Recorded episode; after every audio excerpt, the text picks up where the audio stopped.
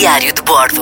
M80 Extra com Gonçalo Câmara. Seja para mergulhar, para fazer um cruzeiro ou apenas para apreciar a paisagem e desfrutar da brisa marítima, são algumas, eh, alguns dos mares que precisa de descobrir sem sair da Europa.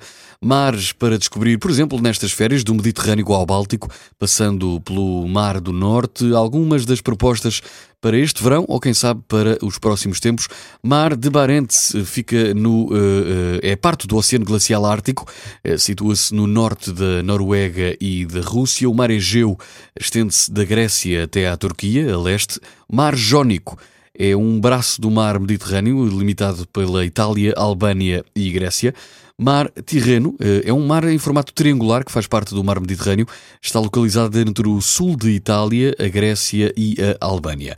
Tem, obviamente, o mar Mediterrâneo, o mar Adriático, o mar Negro, localizado entre a Europa e a península de Anatólia, na Ásia. O mar Negro banha a Ucrânia, a Rússia, a Geórgia, a Turquia, a secção europeia da Turquia, a Bulgária e a Roménia.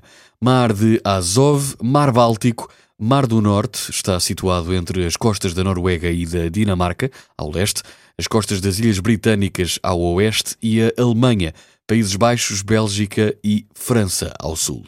Mar Branco e Mar da Noruega. Em jeito de sugestão mais pessoal, neste caso, deixo o Mar dos Açores. Já mergulhei em vários sítios, eh, oceanos diferentes até, e continuo a dizer que o Mar dos Açores é extraordinário. Ficam as propostas.